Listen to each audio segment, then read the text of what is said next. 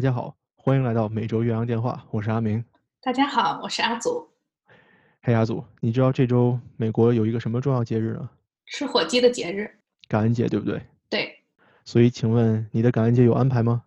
嗯，我的同事邀请我去他们家一起过感恩节，所以我估计这一次可以看一看，就是美国人他们是怎么样来庆祝这个节日的。哎，真是不错。我这个感恩节准备独自留守波士顿了。独自留守波士顿。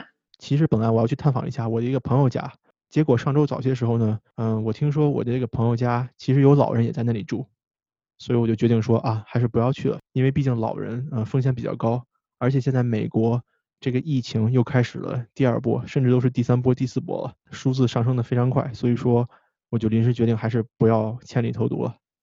对对对，这样还是为大家着想，而且我因为这次也是去别人家拜访嘛。所以，我和这位同事已经去做了核酸检测。哦，那真是太棒了！我觉得这样很好。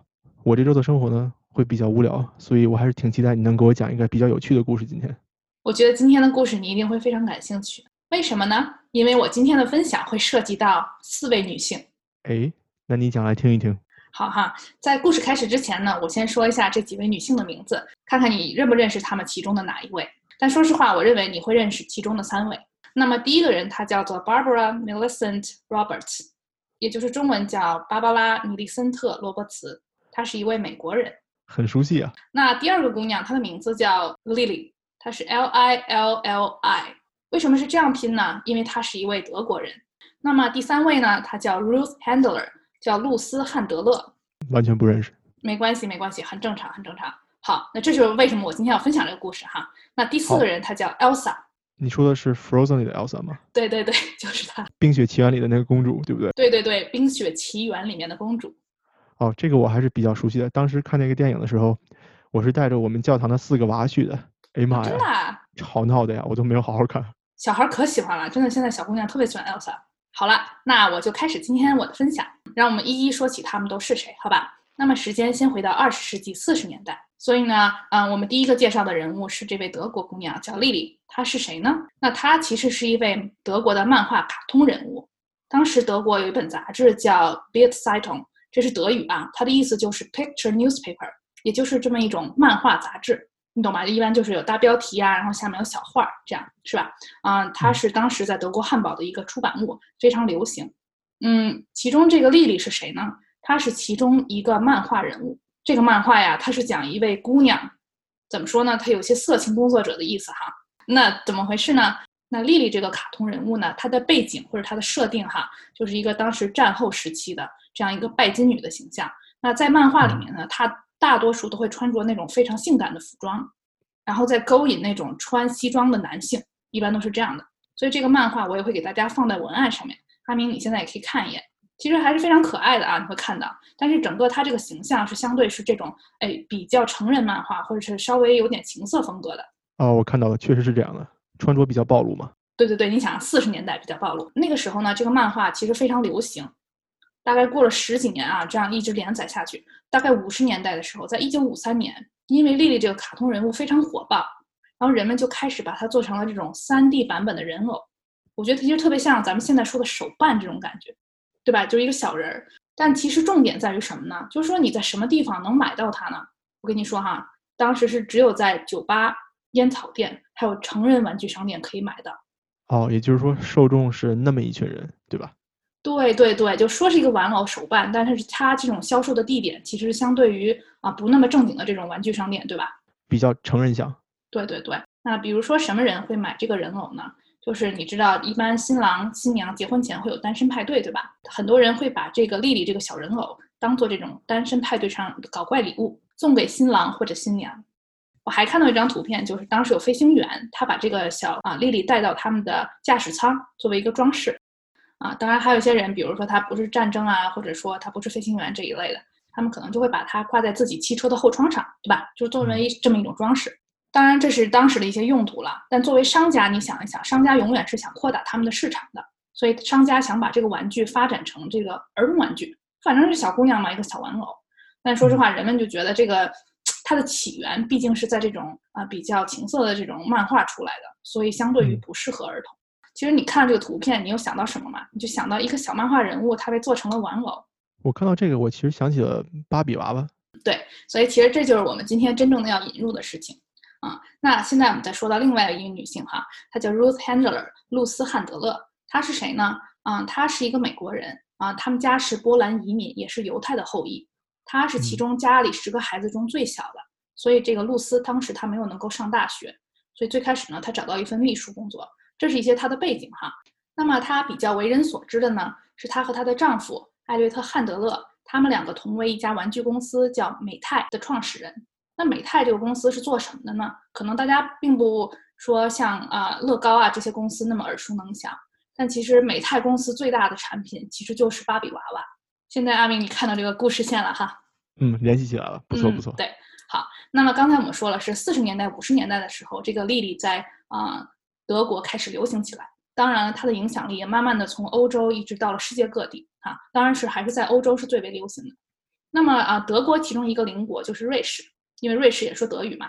在一九五六年的时候，露丝去瑞士旅行，诶，她就正好在瑞士的时候看到了这个叫莉莉的德国人偶，于是他就买了几个回家。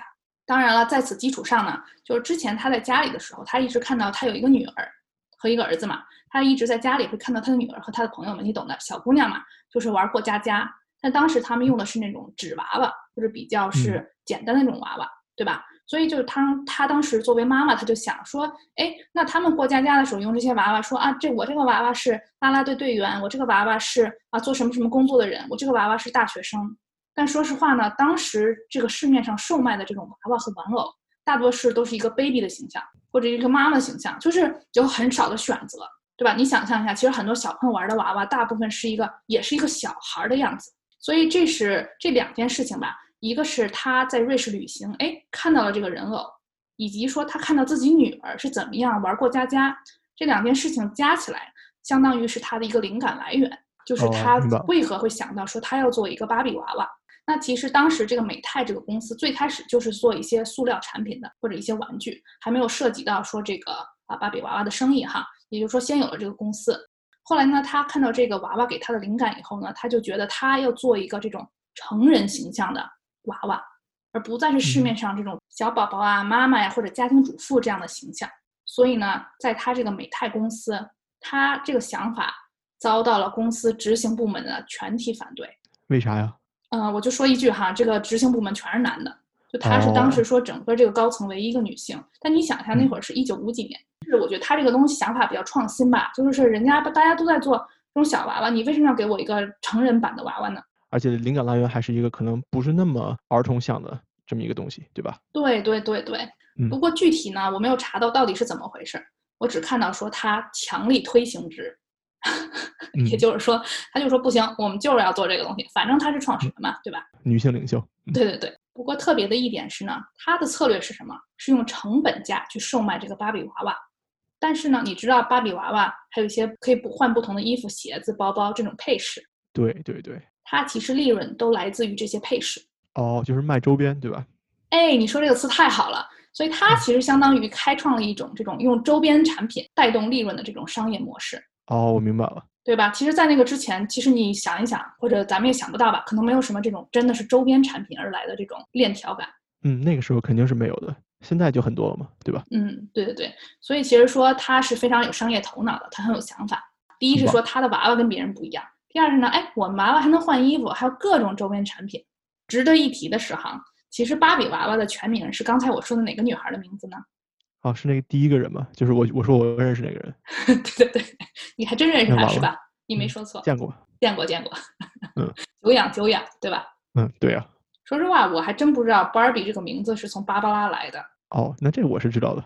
因为你知道为什么吗？其实就是，当然这个 Barbara 这个名字有一种年代感，就是一般现在如果你会碰到一个叫 Barbara 的人，他可能是五六十岁，甚至可能更老。对，其实就是芭比娃娃那个年代，你仔细想一想。所以我就觉得，对于咱们现在来说哈，我觉得有一种违和感，因为芭比娃娃永远是一种哎小姑娘的形象，但芭芭拉这个名字是一个比较呃大龄的女性的形象。那芭芭拉这个名字是从哪儿来的呢？是露丝的女儿，她叫 Barbara，所以她的第一个产品芭比娃娃，在一九五九年的时候是以她的女儿来命名的。那阿明，我想问你，你知不知道在芭比娃娃整个系列当中，他们还有男性玩偶有，就是那个抹发胶那个人，对不对？抹发胶的人，他的名字叫我不知道他叫啥 Ken。哦，那你猜 Ken 是谁呢？以谁命名的呢？是他的儿子吗？还是他的老还公啊？还真是，还真是是。我觉得嗯他这个命名思路也非常简单，挺好。所以呢，Ken 是在一九六一年出道，也就是在芭比娃娃出道以后的两年。所以你想，这个芭比娃娃家族就慢慢扩大，从一个小姑娘的玩偶，还有这种啊小男孩的玩偶，对吧？现在我看到还有一些这种小宝宝的玩偶。好了，那么这个芭比娃娃和 Ken 出道以后呢，其实带来了什么影响呢？就是说啊、尤其是这个露丝她自己说哈，整个芭比娃娃对于年轻女性来说，象征着更高的自由度以及可能性。就是说，她们不再只是小宝宝啊、啊妈妈呀、家庭主妇这样的玩偶形象，就是当时可能会有一些，比如说呃飞行员啊、啊、空姐呀，甚至后来还出了美国总统这样不同的职业，是吧？就是说这个是前所未有。那么第一个芭比娃娃当时售价只要三美元，但那个时候的三美元嘛，是吧？但也相对比较便宜吧。那倒是。嗯它的周边产品啊，咱们刚刚说周边产品大概在一美元到五美元之间。我看数据表示，芭比娃娃出道的时候呢，第一年售出了大概三十万个。那么对于芭比娃娃的身世来讲呢，就是有不同的说法。有一个说法呢是说他是一个高中学生，然后他就是一个这种非常潮流啊，有很多衣服换的学生。第二个说法呢说他就是一个青少年的这种时尚模特。当然了，现在大概有啊超过一百二十五种不同的这种工作身份在芭比娃娃身上。这就是一个简单的说法。但我觉得，其实对大部分人来说，你觉不觉得芭比娃娃其实有一种刻板印象在？我觉得这个刻板印象就是西方的长得很漂亮的金发女性，有可能有一点点脑子空空的感觉。对，所以你说的其实就是一般西方对于这种金发的姑娘的刻板印象。还有一个值得一提的一点，就是芭比娃娃的身材还是挺好的，瘦瘦的，对吧？瘦，而且特别用英文讲就特别 curvy，就是凹凸有致那种感觉。所以其实大家想到芭比娃娃都会有一种这种固定的印象在，对吧？身材好，金发，哎，漂亮，瘦，对吧？这种感觉。而且我看数据说，一般在美国哈，啊年龄三到十二岁的小姑娘里面，有百分之九十二都曾经有过一个芭比娃娃。所以你可见它的这种普及度是非常高的。影响力很大。对对对，嗯，所以其实之间一直有不同的这种说法和讨论，就是关于我刚才跟你说这种刻板印象，所以人们就会说，哎，你怎么只有金发？你为什么没有黑黑色头发、棕色头发？你为什么只有这样的身材？而为什么都是这样的高度，对吧？所以呢，其实这种当然了，这个公司也知道，所以在二零一五年的时候，啊、它推出了不同的身材的芭比娃娃。就如果大家在美国买衣服的话，也会注意到这些词语哈，一个是 petite，就是指比较娇小的这种身材，还有一个是 tall，就这种高妹的身材，还有一种叫 curvy，就是说身材很有曲线。所以芭比娃娃当时也按照这几种啊这种身材的风格来推出了它的娃娃。当然了，同时还有不同的肤色呀，不同的这种头发的颜色也都慢慢的推出来。那么这个时候还要说到刚才我们说到的第四个姑娘，就是《冰雪奇缘》的 Elsa。那么 Elsa 其实跟芭比娃娃有什么关系呢？Elsa 大概是在二零一四年的时候出道的。那我平时接触很多小朋友，尤其小姑娘这种，就你会了解到她们非常非常喜欢 Elsa。就一到万圣节的时候，小姑娘都喜欢扮成 Elsa，你懂得，穿着那种冰雪公主、冰雪皇后的那种服装，还有小皇冠嗯什么的。好像是啊，我这种上岁数人感觉不到人家这个魅力。对对对，主要你带娃的机会也比较少嘛，所以其实 Elsa 对于芭比娃娃来说是一个竞争对象。她一出道，哎，就抢走了芭比娃娃的风头。而且你仔细想一下，其实芭比娃娃有什么故事在吗？就虽然刚才我们说啊，她是一个青少年的时尚模特，但她有故事吗？没有啊，没有啊，就是完全没有啊。所以你想想，就是说它的来头就比较空虚，但是人 Elsa 人家特别有故事和背景，是吧？这个整个《冰雪奇缘》讲了说她怎么战胜自己的这种困难，她怎么姐妹情深，对吧？她怎么这个啊、对她这个镇上的人民都很好，或者用现在的话说，哎，特别有一种给这种小姑娘啊树立一种啊这种正能量的感觉。所以我看当时《时代》杂志也有个评价，就是说，嗯、芭比娃娃呢其实只是一个 body，就只是一个这么样一个身体或者一个躯壳吧，咱们说。它不是一个嗯 character，、就不是一个真的人物形象，所以这样的话，你很容易被这种社会的观点所左右，尤其是说说到什么左右呢？就是这个身材。那好，这是我大概对他一个故事分享哈。那所以呢，刚才讲的是这么一个芭比娃娃的由来，对吧？是从一个德国的这种卡通漫画小玩偶的形象发展到了美国的芭比娃娃，现在是流行全球。所以现在我们就想，哎，花一点点时间，阿明，咱们就想讨论一下，那说这个芭比娃娃其实到底代表了什么呢？它到底有什么意义呢？那你觉得这种它关于它肤色、头发、身材的争论到底有没有意义呢？所以呢，我就想给大家啊客观的分析一下，就是我在媒体上看到的一些说法哈，咱们可以从这儿出发看一看。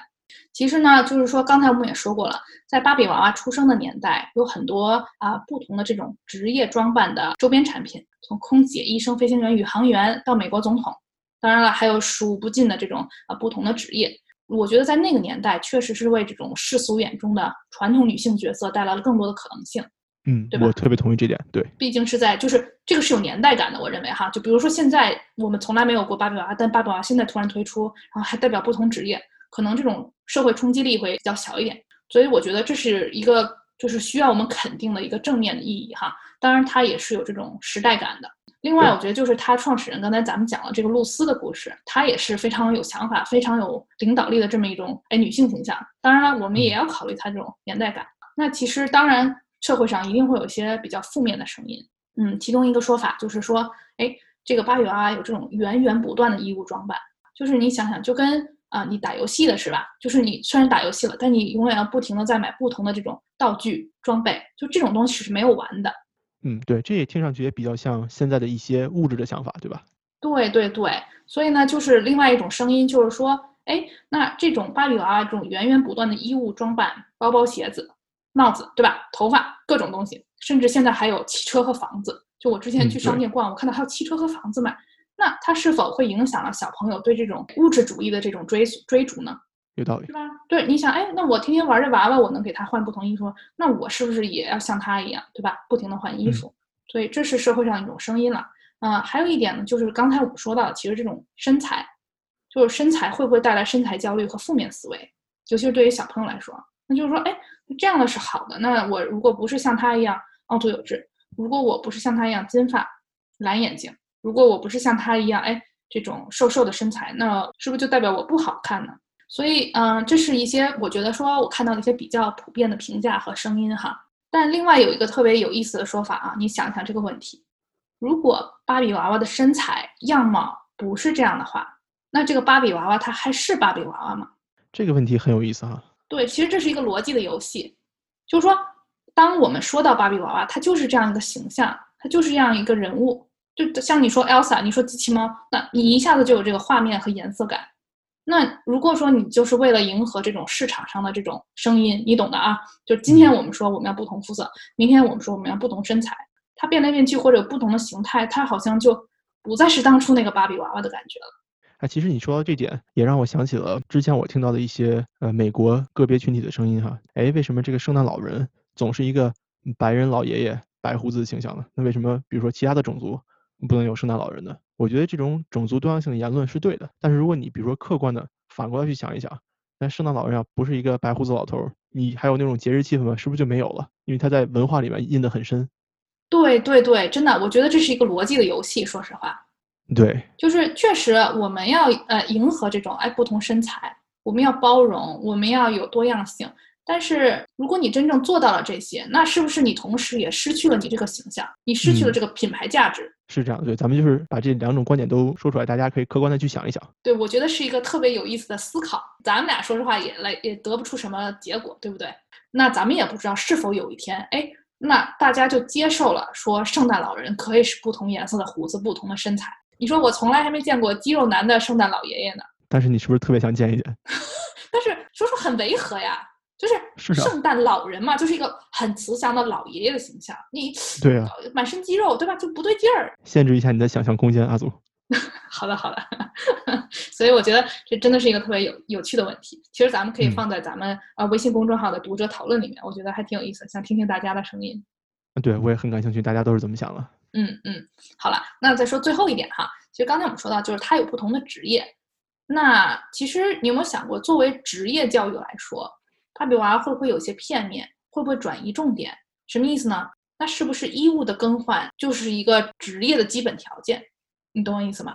我明白了，而且我再补充一点哈，我当然小时候我是没玩过芭比娃娃的哈，但是呢，在我的印象里面，或者我在媒体上看到的这些芭比娃娃的形象，即便你换了衣物，更多的也是一个，比如说特别漂亮的餐厅服务员，特别漂亮的电影影星，特别漂亮的空姐，特别漂亮的，甚至护士都没有。对对对。所以我觉得，对他可能在这种职业换装上也有一些片面或者肤浅的地方，这个我同意。对，因为他毕竟是一个娃娃嘛，哎，说实话，我觉得就是我看到这么多声音，我觉得大家也不能太挑剔，因为他毕竟最开始的起点就是说给小朋友过家家这么一个玩具，那希望让他们看到更多可能性。如果你真说咱们挑刺儿呢，我觉得也挑出很多刺儿来，是吧？是，对，对对对。所以呢，这一次的分享其实主要是想给大家分享一下，说，哎，它比较鲜为人知的这么一个来历，以及一些啊关于它现在社会上不同的声音，我觉得就是是特别有意思的一种思考。我觉得这个很有意思。那阿祖，你圣诞节有礼物了吗？要不我给你买一个芭比娃娃呀？对啊。我跟你说啊，如果你送我芭比娃娃，我要初代芭比娃娃。哦，那个是不是特别贵啊？对的，而且我现在我也不知道说哪里还有，你可以看一下我们的这个图文。就他最开始的第一个芭比娃娃的形象，也是一个金发，然后闭眼，红嘴唇，哎，穿的还是这么一个叫什么？现在咱们说的抹胸连体服的感觉，其实非常非常前卫的。嗯，是一个很清凉的装扮，我觉得。清凉的装扮，你这个词用的很好，而且身材也比较好嘛，你看，就这么一个形象。所以阿明，如果你能找到这一款的话，没问题，没问题。行，我我回去看一看，你别抱太大希望啊。谢谢。好了，那这就是我今天的分享。我觉得这个很好，我很喜欢哈。那你休息一下，我跟你说点别的。好，来吧。今天我的分享呢，和上回一样，也是这个美国四大体育联盟的系列。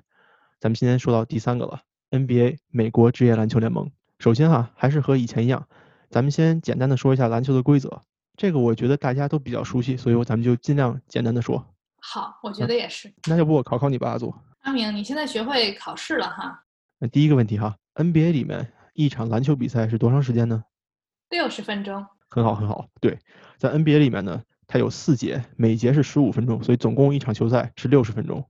那请问每个队多少人呢？每个队一共有五个人上场。对，每个 NBA 球队呢是有十五个人这么一个大名单，在比赛的时候呢，同时可以有五个人上场，这是对的。请问有几种得分方式呢？那一共有三种吧，应该是，就是咱们从数字大的开始说，你可以投三分球，那是得三分；你还可以平常就是其他方式进篮，那就是两分。那你还可以罚球得分，那你就是得一分。对，说得好，阿祖。那么除了得分以外呢，篮球里面其实还有一些其他的数据哈，比如说盖帽、抢断。NBA 的规则其实和国际篮球 FIBA 的规则还是不太一样的。举两个例子哈，第一个例子就是 NBA 它的场地比国际篮球的场地就要大一点，也就是说你在奥运会看到篮球和 NBA 的篮球，它的场地是稍微有一点区别的。NBA 的场地要稍微宽一点，而且 NBA 的三分线比国际篮球要更远。真的吗？我还真是第一次知道。那么我要去 NBA 规制的球场上一决胜负这个三分球。我之前在一个 NBA 的球场上投过三分，哎妈，那真是远。然后再说第二个区别哈，呃，NBA 它有一个防守三秒的规则，这个是在国际篮球上是没有的。也就是说，如果你看 NBA 比赛的话，他的后卫哈杀进三秒区上篮是比较容易的，但是在国际篮球里面就没有。所以说国际篮球可能你会觉得他打的不如 NBA 那么精彩。它是有这部分的原因的，明白了。那以上呢就是一个简介，那下面呢咱们说说这个篮球运动它的发展史。首先哈，咱们之前说的橄榄球和棒球都是没有一个很确定的说谁发明了这两种运动，但是篮球不一样，篮球咱们知道，发明篮球的这个人呢，他的名字叫做 James Naismith，翻译过来叫做詹姆斯奈史密斯，他是一个加拿大人，出生在加拿大的 Ontario 安大略省。这个詹姆斯呢，他本身也是一个运动员。他在一八九一年的十二月，在一所 YMCA International Training School 翻译过来就是 YMCA 国际训练学校，在这个学校当体育老师。这所学校位于美国麻省，就是我所在州的一个城市，叫做 Springfield。哦，我知道，就是辛普森里面的 Springfield。当然，美国有很多了。詹姆斯所在的这个地区叫做新英格兰地区，也就是美国东北省的这几个州的总称。这个地区呢，冬天的天气是非常冷的。所以，为了保证学生们有这种室内运动的可能性，詹姆斯就觉得说：“哎，我要发明一个运动，能在室内进行，这样呢就不用大家穿的很多，跑到雪地里面，嗯，再去做其他运动了。”所以呢，在他的妻子的帮助下，詹姆斯就发明了这种以技术为主，而并非依靠纯力量的运动，就是篮球。嗯，发明这个篮球运动呢，詹姆斯其实也是借鉴了一些别的运动，比如说在那个时候有一个游戏叫做 Duck on a Rock，翻译过来叫做石头上的鸭子。怎么玩呢？就是你找一个箩筐啊，或者一个杆儿，或者一个或者一个小箱子，放在一个大石头上。你选一个人作为防守者，嗯，再选这么七八个人作为进攻者。进攻者呢，拿一个小球或者拿一个小石头，砍这个放在大石头上的箱子，把这个箱子砍下去了，他们就赢了。这个防守者的工作呢，就是要去防守，不让这个箱子被人砍下来。这有点逗，其实想一想。一个挺有趣的小游戏嘛。对对对。所以呢，詹姆斯呢，就是通过这个小游戏，嗯，找到的灵感，说，哎，我要发明一个这种拿球去扔东西、扔目标这么一个运动。嗯，那阿明，我有个小问题哈，就是我代表我们 Petite 群体问一个问题。那当时这个框是放在这个石头上的，也就是说它在地面上，那怎么回事？这篮子就越来越高了呢？很不友好呢？它不是要以技术为主吗？所以你往高了扔，不是能体现技术吗？嗯，为什么我会问这个问题呢？因为其实对于篮球这个运动来说，大家会注意到，大部分大部分的篮球运动员都是身材非常高的，对对吧？所以其实它是起到一个这种限制作用，就是很多身高没那么高的人，他就很难进入这种啊竞技性非常强的这种职业篮球联盟，像你所说的。嗯，对，有道理。但是其实当时他在设计这个运动的时候呢，是没有考虑到身高的问题的。我觉得那个时候可能人在学校的学生嘛，身高也比较矮，啊，不存在这种说我比你高这么多，我可以扣个篮，你扣不了，所以你打不过我这种情况，基本上是不存在的。所以说最初的游戏哈是怎么设计的呢？拿两个装桃子的筐，就是大筐那种的，半个人高的筐，嗯，挂起来，挂到三米高。那么比赛用球是什么球呢？是个足球。因为当时没有 对，因为当时没有别的球嘛，没有专业的篮球，是吧？啊，游戏规则呢，就是如果你把这个足球扔进挂在三米高的这个装桃子的筐里面，你得一分，也没有什么两分球啊、罚球啊，这个三分都没有。但是你想想看，你拿一个装桃子的筐挂到三米高，你往里面扔球，那你说你扔进去了以后会有什么麻烦事儿呢？你你你，它不是漏的，你还得把它给拿出来，对不对？对啊，你说的太对了。所以当时。他们发现说，哎，我要是这么设计的话，这个麻烦和这个痛点是啥呢？就是我要不就得找一个人爬梯子去把球拿出来，要不呢我就得找一个三米高的杆儿，我得把那个球捅出来，而且要不断重复这个动作，在这个游戏当中。嗯，对，所以后来发明了这种拦网，这个球能漏进来，也是有这部分的原因。所以这个游戏发明出来以后呢，第一场比赛发生在一八九一年的十二月二十一日，就在刚才我说的这个 YMCA 国际训练学校。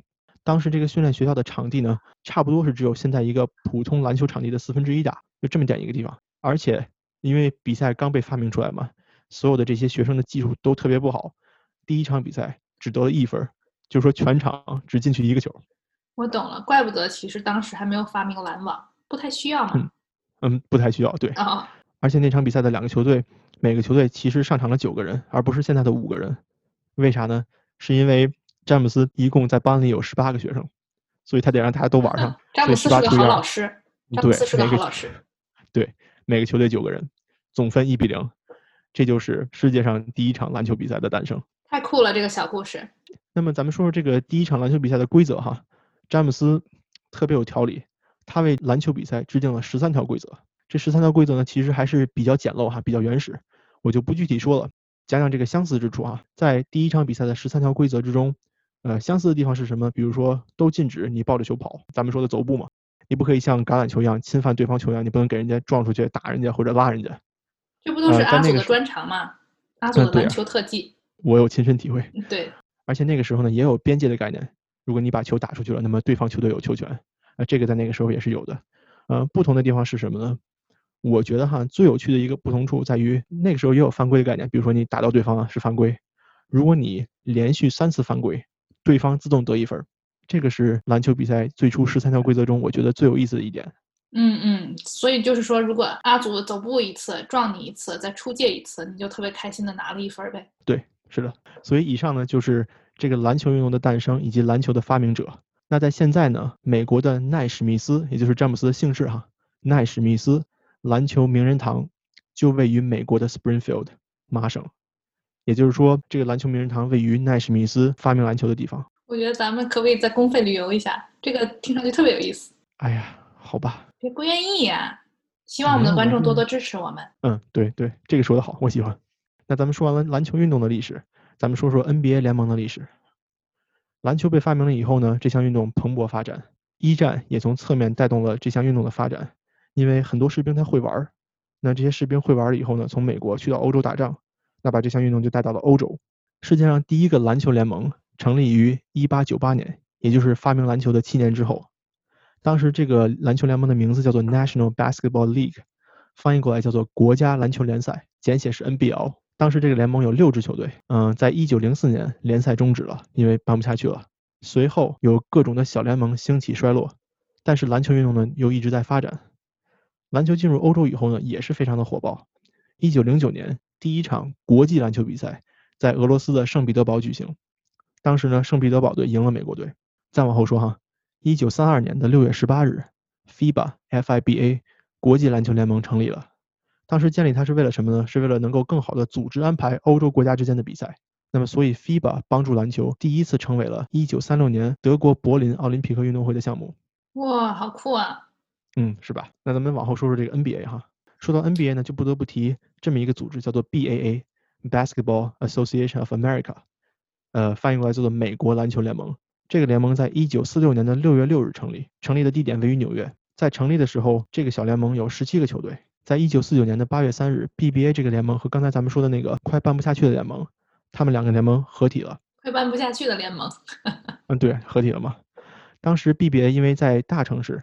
所以比较兴盛，比赛规模比较大，观众也很多。嗯，之前说的那个办不下去的 NBL 呢，在中西部城市比较火爆，所以说这两个联盟就合体了。合体以后改名为 NBA，也就是我们现在所说的美国职业篮球联盟，就是 National Basketball Association，对吗？嗯，对的。所以说呢，NBA 的成立也是很久很久之前的事情了。但是在这么多年的篮球运动之中呢，NBA 其实也经历了很多的规则改革。我给你举三个例子吧，好吧？嗯，第一个例子呢，在一九五四年到一九五五年这个赛季，NBA 引进了进攻二十四秒的规则，也就是说，进攻方有二十四秒的时间投篮，呃，进攻。如果你在这个时间内没有完成进攻的话呢，球权就要转换。为什么有这个规则呢？就是因为当时大家觉得，就如果我这队领先，那我就一直运着球，我也不投篮，我也不把球让给你，那我把比赛时间耗尽，我不就赢了吗？对，其实现在这些球队也这么做嘛，对吧？他就努力的往这个二十四秒拖呗。嗯，是的，嗯，所以说为了加快这个比赛节奏，让比赛变得更有意思，所以 NBA 引进了这个进攻二十四秒的规则。啊，那第二个比较有意思的变革呢，就是一九七三年到七四年这个赛季，嗯，盖帽和抢断首次进入了 NBA 的数据统计。所以说你看看那些比较经典的、比较老的那种 NBA 明星，他的职业生涯数据里面其实是没有盖帽和抢断的，那就是因为那个时候还没有这个统计嘛。这个这个点很有意思哎。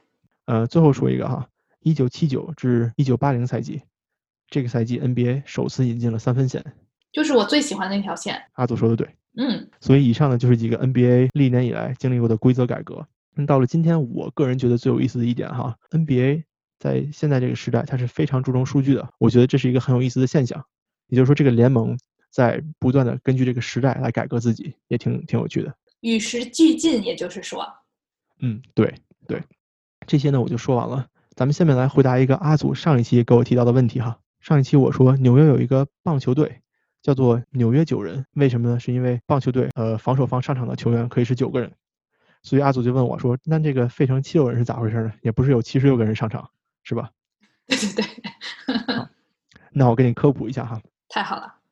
NBA 的费城七六人队以前是一支位于雪城的球队。嗯，就是最近当选的拜登，他之前他的夫人还有他自己都曾就读过雪城大学。对，所以咱们说费城七六人队在搬到费城之前呢，其实是一支位于雪城的球队。那么在一九六三年，两个来自费城的老板买下了这支球队，并且把球队带到了费城。在球队搬到费城以后呢，老板们公开向大众征集球队名称的建议。其中一位来自新泽西的公民，不知道为什么新泽西人来掺和这个事儿哈。这个人是啊。嗯，对，这个人提了个建议，说要建议把球队的名称改为七六人，为啥呢？因为一七七六年独立宣言在费城签署，标志着美国的建立，所以这个位于费城的球队就把一七七六年的这个七六当做这个球队的名字，也就是说，这个七十六人的名字是用来纪念美国的诞生。我还有个小问题哈，就咱们中文叫七十六人，但其实在英文里没有人这个词，没有，就是 Seven Sixers。对对对，所以其实我觉得中文这个名字稍微有点混淆感哈，它有一个人，但其实跟人没有关系。嗯，对的，它这个名字本身要表达的是呢，我们代表的是在费城这些呃帮助建立美国的这些人。这么一说，感觉这个名字真是沉甸甸了起来。我的分享基本上就讲完了。阿明，我觉得你今天的分享特别有意思，就是我确确实学到了很多新的知识。那我想问你一个小问题：对于目前的 NBA 球员，请问你最喜欢的是谁呢？那我跟你分享一下，我目前最喜欢的 NBA 球员。是丹佛掘金队的约基奇，为什么？说的好像我认识似的。啊，对，为什么呢？因为他，你看他打球，你会觉得他没有运动天赋，跑步也特别慢，身材有点胖，但是呢，就是很有技巧，嗯，老能把球投进，所以我还是比较喜欢他的，因为他给了我们这些身体天赋没那么强的人一丝希望。怎么这这分享听上去这么惨？不过我觉得这也回应了你今天分享的故事。篮球最开始就是一个比较强调技巧的这么一项运动，而不是是力量啊之类的。好了，那今天我的分享就讲完了。我觉得今天的分享都非常有趣。那咱们给自己鼓掌吧。自我鼓励，每周岳阳电话的优良传统。那我们自己美完了以后呢，今天的节目就到此为止了。谢谢大家，嗯，希望大家节日愉快。节日愉快，好了，我们下周再见，拜拜。拜拜。